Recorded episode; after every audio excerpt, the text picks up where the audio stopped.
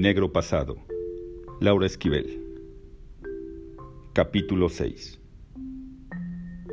María observaba con cuidado el rostro de Tita que aparecía en la primera página de su diario. Le parecía increíble que nadie en su familia le hubiera hablado de ella, pero tal vez lo que más le sorprendía era saber que no se había casado porque tenía que cuidar a su mamá hasta la muerte. ¿Cómo entender esta actitud de obediencia en pleno siglo XXI? Bueno, siendo sincera tenía que reconocer que había otras formas modernas de sumisión.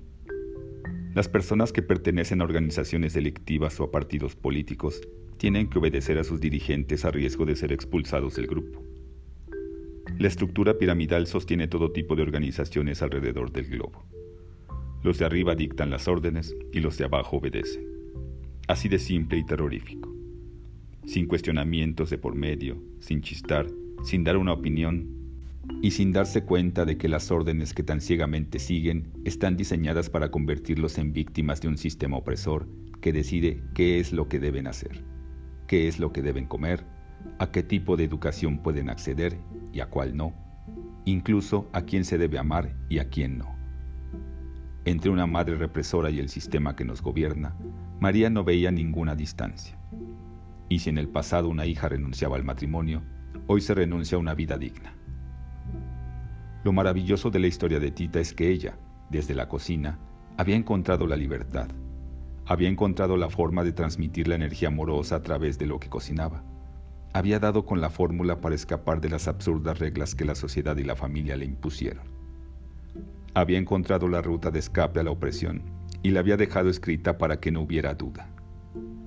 Por medio de ese conmovedor testimonio, Tita la hizo llorar, la hizo reír la hizo reflexionar y la dejó con miles de dudas en la cabeza.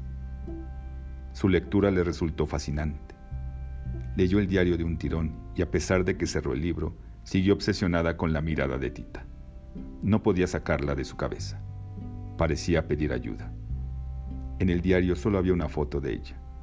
Al día siguiente le preguntó a la abuela si tenía más fotos, pero le respondió que muy pocas, pues el fuego acabó con el rancho en donde Tita había vivido. Lo único que se salvó fue ese diario que quedó protegido bajo un metate. Las pocas fotos de Tita que sobrevivieron fueron las que Gertrudis, su hermana, tenía en casa. No eran muchas.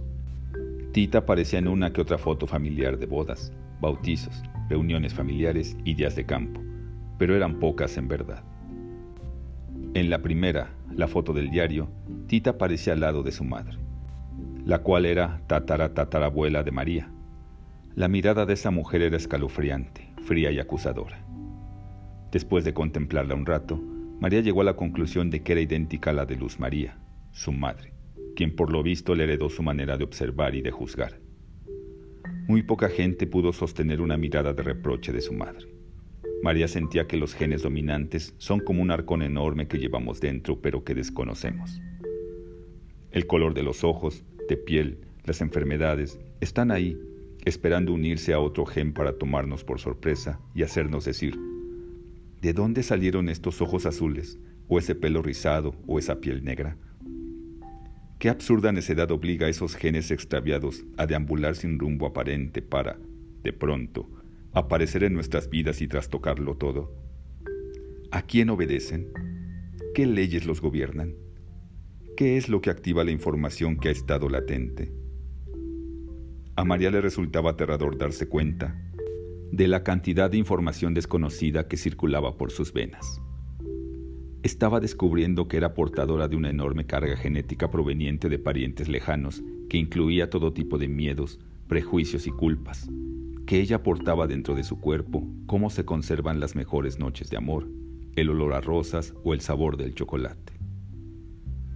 La lectura del diario le despertó un hambre incontrolable se dirigió a la cocina en busca de alimento.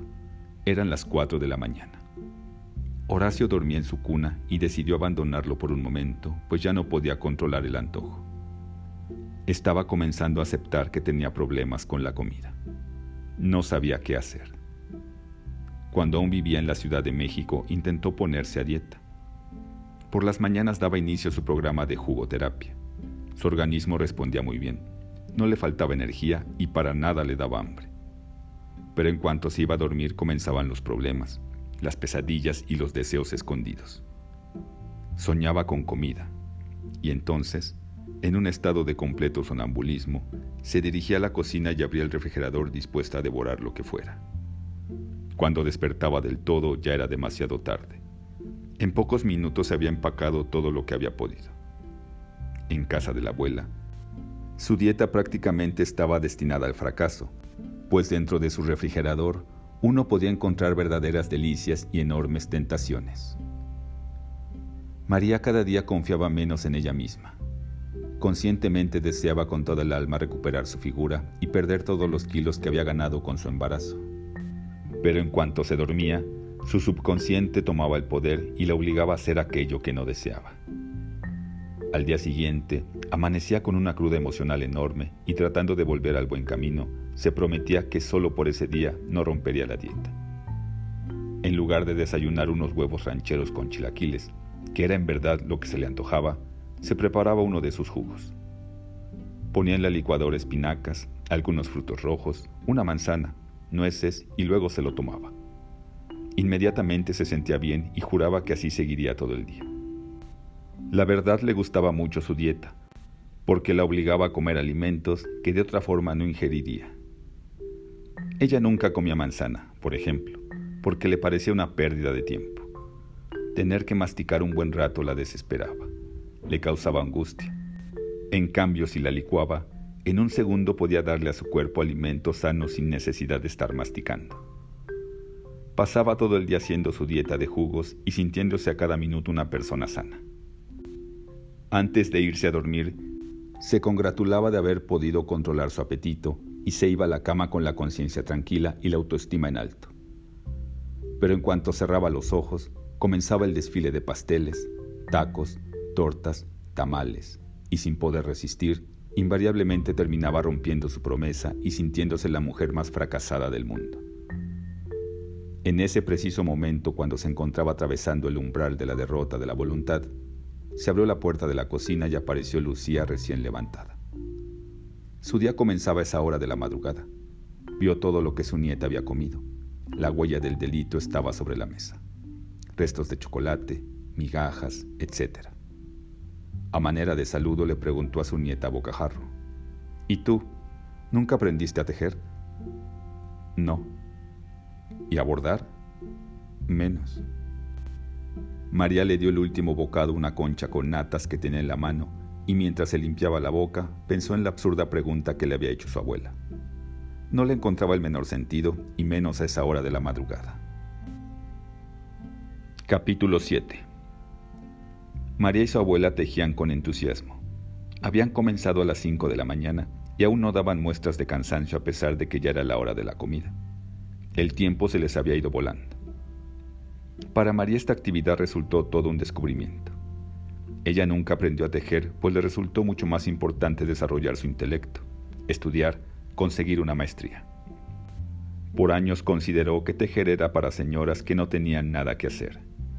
Sin embargo, tenía que reconocer que el conocimiento adquirido afanosamente durante sus años universitarios no había logrado proporcionarle paz. Tal vez había un tipo de conocimiento, un saber ancestral que no había encontrado, y quizá porque buscó en el lugar indebido, pues esta sabiduría no solo estaba encerrada en los libros, estaba en actividades íntimas, cotidianas, que por simples no eran tomadas en cuenta por los estudiosos. Tejer, ahora lo consideraba, le había dado sentido a toda la humanidad por miles de años. Se tejía para ropar, para hacer cuerdas, para plasmar historias y símbolos dentro de bellos textiles. En la antigüedad los varones también tejían, los niños tejían, ya no se diga las mujeres. Tejer era repetir el mito de la creación puntada a puntada. Con gran alegría descubrió que además, en todo ese tiempo que había estado enfrascada en el manejo de las agujas, no había pensado en comida, ni en qué le iba a decir a la cabrona de su hermana la próxima vez que la viera, ni en la mirada de desprecio que le iba a lanzar a Carlos el día en que se divorciaran. La noche anterior recibió un mensaje de su abogado pidiéndole el divorcio. María se indignó tanto que ni siquiera lloró. Como bien decía su abuela, ese hombre no se merecía ni una sola de sus lágrimas, ni de sus pensamientos. Por eso encontraba tan encantador el tejido, solo tenía que concentrarse en el derecho y el revés. Nada más. Y mágicamente sus manos daban forma a algo nuevo. Sentía que sus dedos eran largas cebras de luz que entrelazaban el estambre bajo las reglas de un nuevo ordenamiento, el del amor. ¿Qué podía ser más importante que estar tejiendo un suéter para cubrir a su hijo? Para arroparlo, para abrazarlo, para decirle que su amor por él era tan grande que con solo una prenda podía subsanar todas las carencias afectivas de las que era objeto por parte de su padre. Tejer para su hijo. Abuela, ¿tú tejías para mi mamá?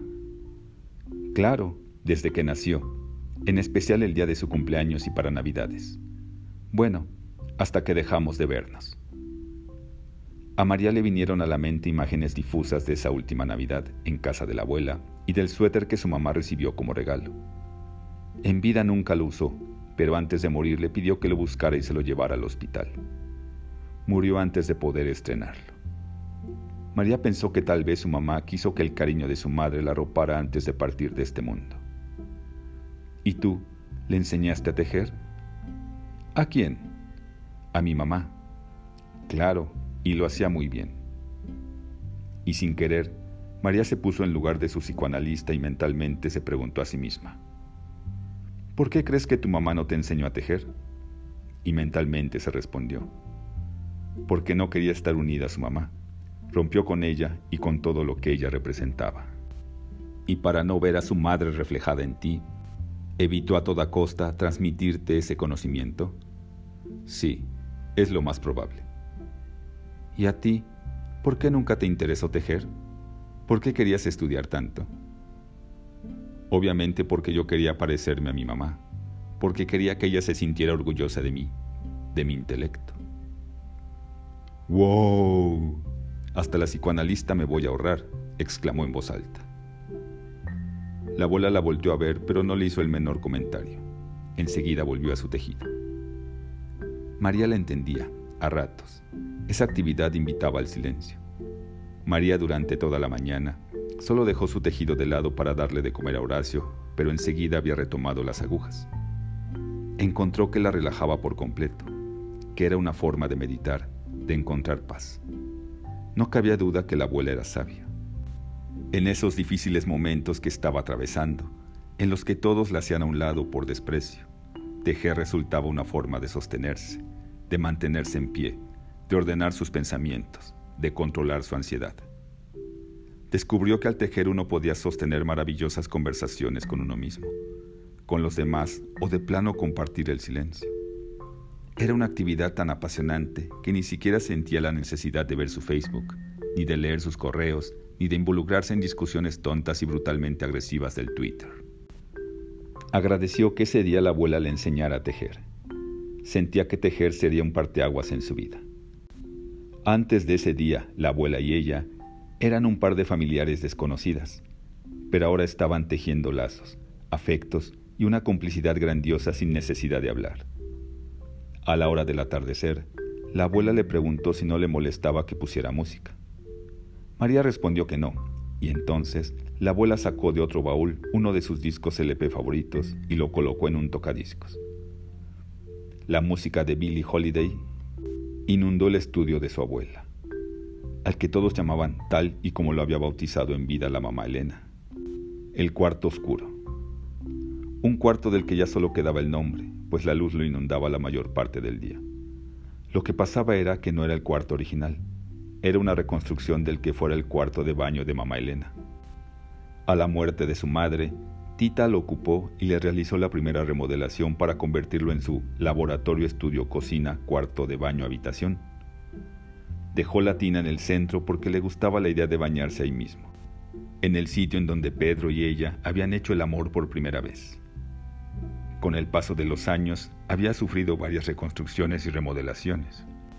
La primera surgió después del incendio del rancho en los años 30, obedeciendo el profundo deseo de Esperanza, la bisabuela de María, de dejar el lugar tal y como Tita lo había diseñado en vida. En un costado del cuarto había una cocineta con trasteros, en donde se mezclaban por igual sartenes de hierro forjado junto con microscopios y probetas.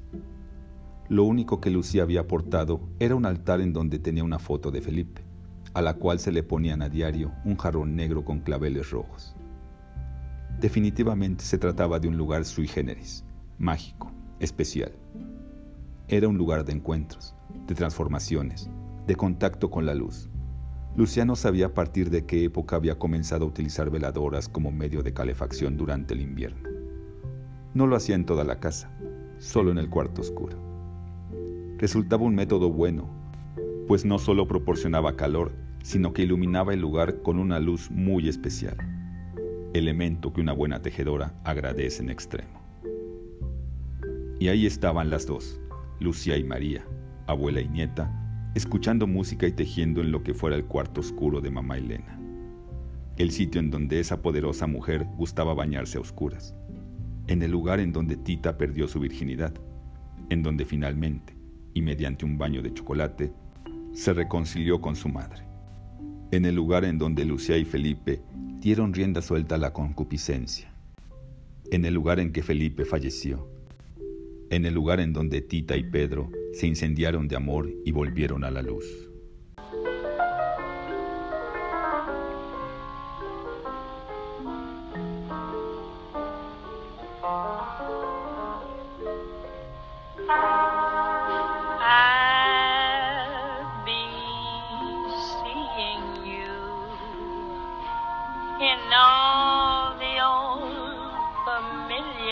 places that this heart of mine.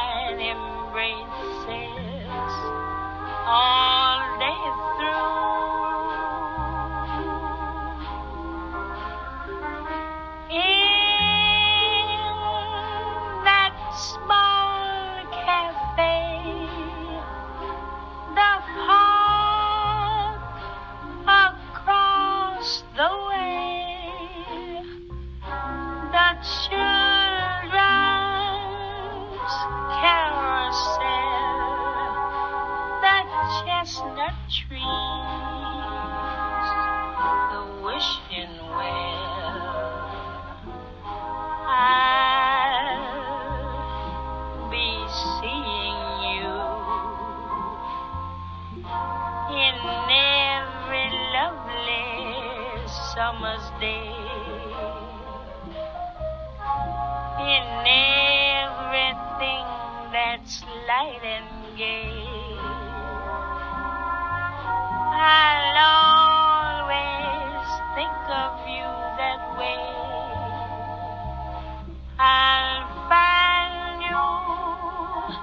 in the morning sun. And when